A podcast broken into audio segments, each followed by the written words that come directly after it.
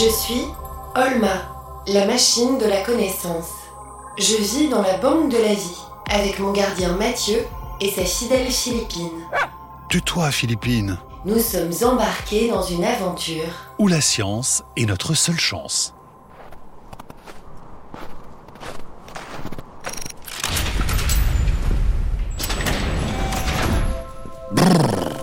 Le soleil est revenu vite, il y a déjà 8 heures de lumière par jour, mais il fait toujours aussi froid. Tu peux me donner la température, Olma, s'il te plaît? Température extérieure, moins 11 degrés. Ah, si je pouvais me téléporter en été au bord de la Méditerranée, ce serait vraiment pas de refus. Tu te téléporterais où? Hmm, J'hésite. Peut-être euh, sur une plage en Corse. Oh non, ce serait sur une île grecque, tiens. À Ithaque. Tu sais, c'est l'île d'Ulysse et de Pénélope. Et vous, Laurent Vous iriez où en Méditerranée? En Corse, la plus belle île du monde. Laurent Balesta, qui est plongeur et photographe, est resté avec nous à la Banque de la Vie après notre plongée sous la banquise. Linda va venir le chercher un peu plus tard pour le ramener sur le continent. J'aimerais bien voir la mer Méditerranée, moi aussi. Je ne sais pas si tu pourrais t'y baigner, car l'eau, ça n'est vraiment pas bon pour tes circuits. Et en plus, avec le sel, je pense que tu n'aimerais vraiment pas ça. Mais au fait, Laurent, pourquoi la mer est-elle salée? Parce que l'eau de pluie qui ruisselle sur les roches avant d'arriver à la mer et, et former les océans, eh bien quand elle ruisselle comme ça sur les roches, elle emporte avec elle des sels, des fragments de roches, et c'est ça qui à la fin va saler la mer. Est-ce que toutes les mers, Laurent, sont salées de la même manière? Non, ça va dépendre un peu de l'évaporation en fait. Quand un océan chauffe et que l'eau s'évapore, le sel reste dans la mer. Donc le sel se concentre. Plus la mer est fermée, plus elle est riche en sel. La Méditerranée est plus riche en sel que l'océan Atlantique, qui elle-même est encore euh, moins riche en sel que ne l'est la mer Rouge. Et évidemment, le comble, c'est par exemple la mer Morte en Israël, qui est sursalée parce qu'elle est fermée et qu'elle s'évapore très très vite. Mais les cours d'eau douce devraient être salés aussi, non? Bon, en fait, ils ont un tout petit peu de sel. Pas suffisamment pour qu'on le sente quand on le goûte, c'est pour ça qu'on dit que c'est de l'eau douce, mais il y en a un tout petit peu. Et quand toute cette eau douce s'accumule dans la mer et qu'ensuite cette eau s'évapore, eh bien, année après année, millénaire après millénaire, le sel s'accumule et fait que les océans sont salés. Et que signifie le nom Méditerranée? Méditerranée, ça veut dire une mer au milieu des terres. Mais moi, j'ai l'impression qu'il y a aussi des terres au fond de la mer. C'est peut-être ça l'autre signification. Quelle taille fait la mer Méditerranée? Elle fait plus de 2 millions de kilomètres carrés. Moi, j'aime pas dire que c'est une mer. Je crois que c'est plutôt un petit océan. Et est-ce que tu sais, Olma, que la Méditerranée est déjà morte une fois? La Méditerranée est morte une fois? Alors ça veut dire qu'elle peut ressusciter? C'est ce qui s'est passé. Il y a 5 millions d'années, l'Afrique avançait vers le continent européen, les montagnes se sont formées au niveau du détroit de Gibraltar et ont fermé la Méditerranée. Et alors, en très peu de temps, en quelques milliers d'années, la Méditerranée s'est complètement asséchée. Il ne restait que quelques lacs sursalés dans les zones les plus profondes du bassin. Ça, ça a duré quelques centaines de milliers d'années et tout à coup, 300 000 ans après qu'elle soit morte, à nouveau, Gibraltar a cédé et l'Atlantique s'est répandu dans la Méditerranée en une cascade géante sur un dénivelé de plus d'un kilomètre et demi, réussissant à remplir la Méditerranée en quelques mois, peut-être en quelques années seulement. Le plus grand des torrents que la planète ait connu.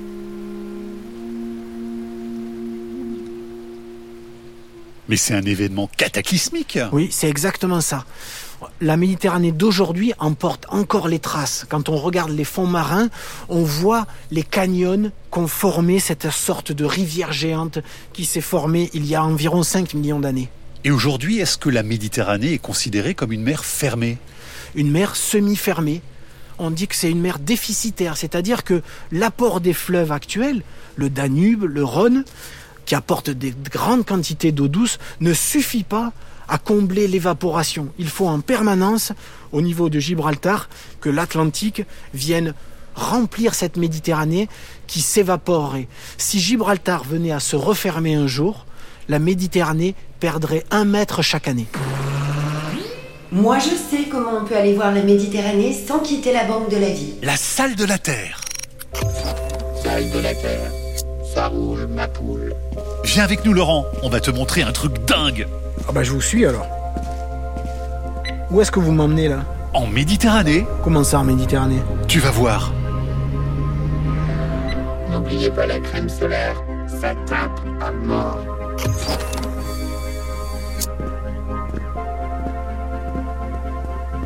Mathieu, ouvre le septième tiroir de la deuxième étagère, s'il te plaît.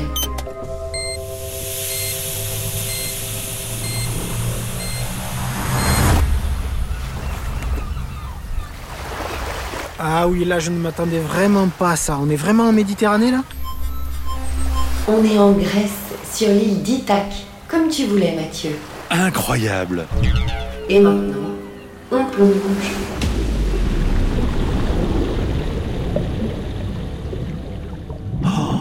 Hallucinant. On est vraiment dans la mer. Il y a des poissons qui nagent tout autour de nous. C'est comme si on était des poissons nous-mêmes. Laurent, vous qui avez souvent plongé en Méditerranée, qu'est-ce qu'il y a comme animaux ici? Ouais, Ils sont très nombreux. Il y a plus de 1000 espèces de poissons. Il y a beaucoup de mammifères, de baleines, de dauphins.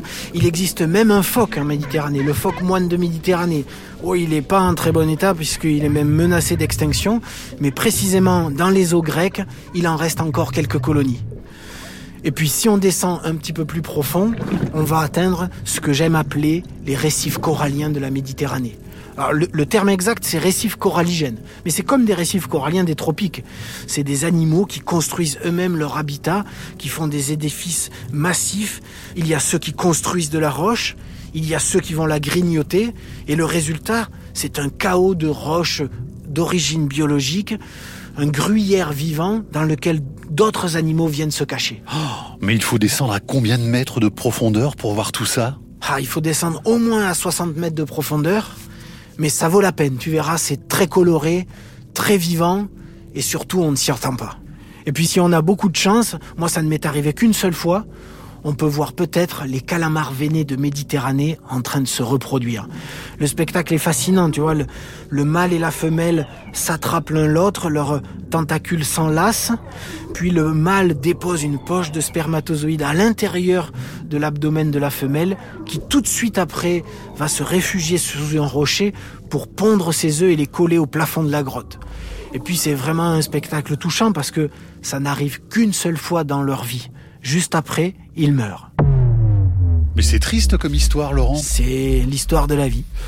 Et alors, quel est l'animal le plus impressionnant que tu as pu observer, toi, en Méditerranée? Peut-être que c'est une des rencontres que j'ai fait quand j'étais beaucoup plus jeune. J'étais adolescent.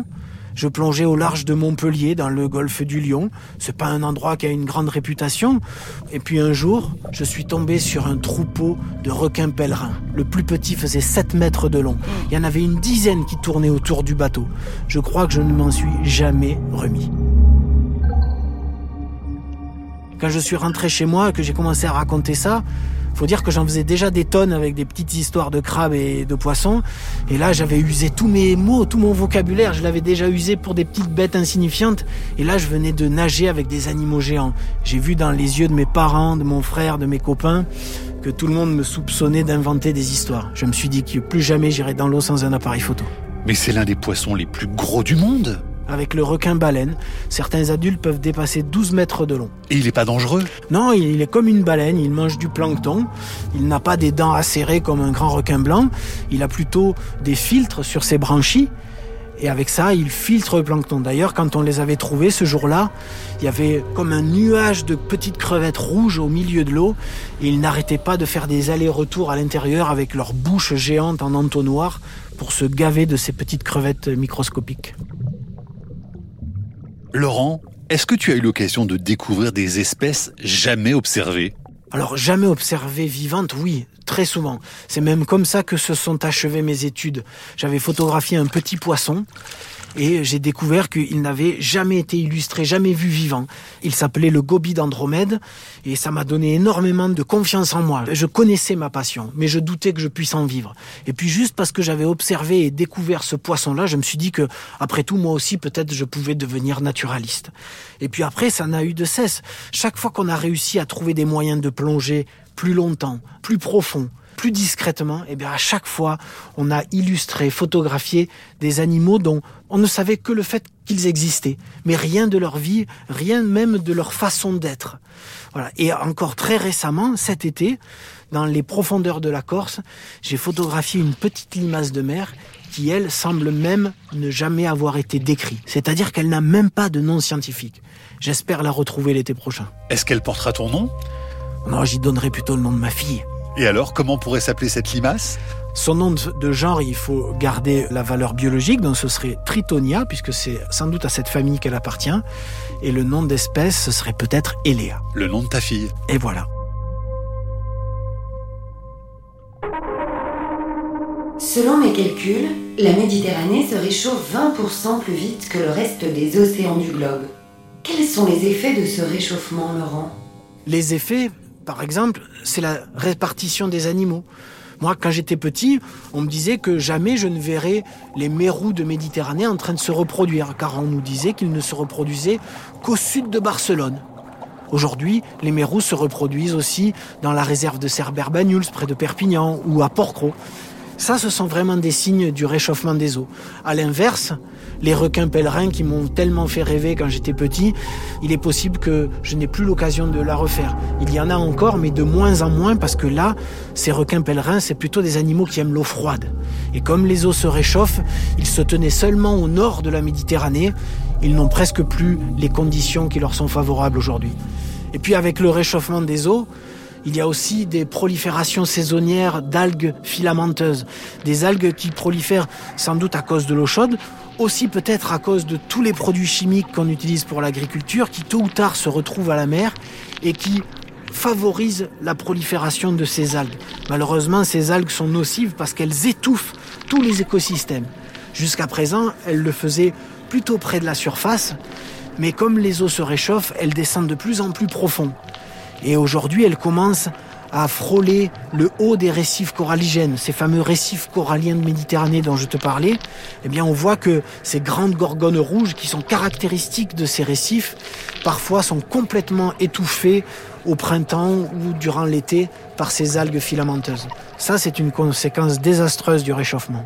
Et l'eau se réchauffe de plus en plus profondément? Oui, de plus en plus profondément. Depuis les années 80, la Méditerranée s'est réchauffée de 1,5 degré. On a du mal à estimer jusqu'à quelle profondeur, mais on voit bien que le haut des récifs coralligènes meurt. S'il meurt, c'est qu'il n'était pas habitué à de l'eau chaude. Donc ça veut bien dire que cette eau chaude descend de plus en plus profond. Laurent, parfois on entend dire que la Méditerranée est une poubelle. Qu'est-ce que tu en penses, toi?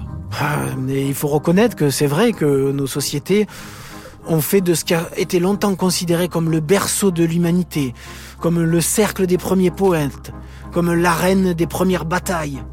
Eh ben aujourd'hui, c'est en train de devenir la poubelle de nos sociétés, la piscine des vacances et le tombeau des réfugiés. C'est triste ce qui se passe en Méditerranée, mais ça ne veut pas dire que la Méditerranée est morte. Elle est toujours vivante, seulement elle est blessée, attaquée de toutes parts. Elle se réchauffe, les déchets plastiques s'y concentrent plus qu'ailleurs, la surpêche y est très importante, le trafic maritime, il augmente de 4% chaque année. Tout ça, ce sont de vrais problèmes qui font du mal à la Méditerranée.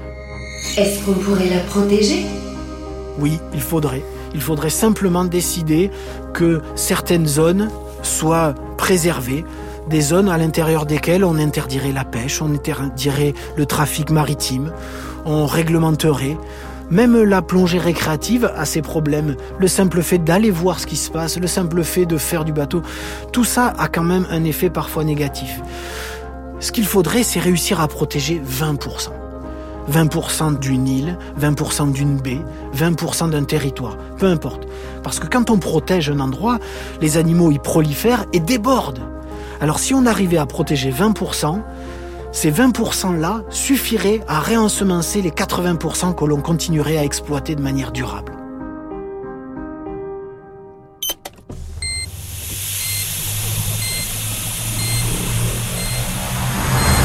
Conversion des connaissances. Transfert de l'énergie.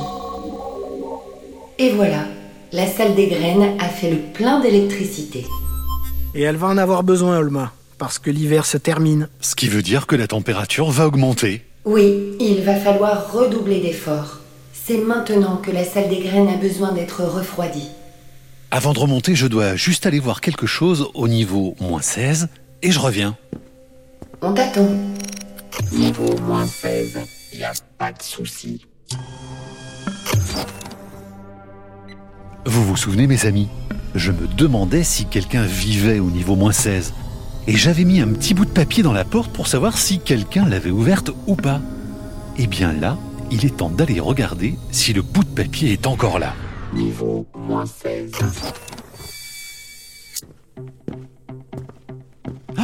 Je le savais, le bout de papier est tombé par terre. Ça veut dire que quelqu'un a ouvert la porte du niveau moins 16.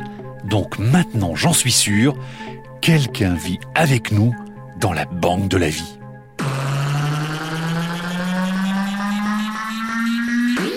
Olma est un podcast original de France Inter avec la Cité des sciences et de l'industrie.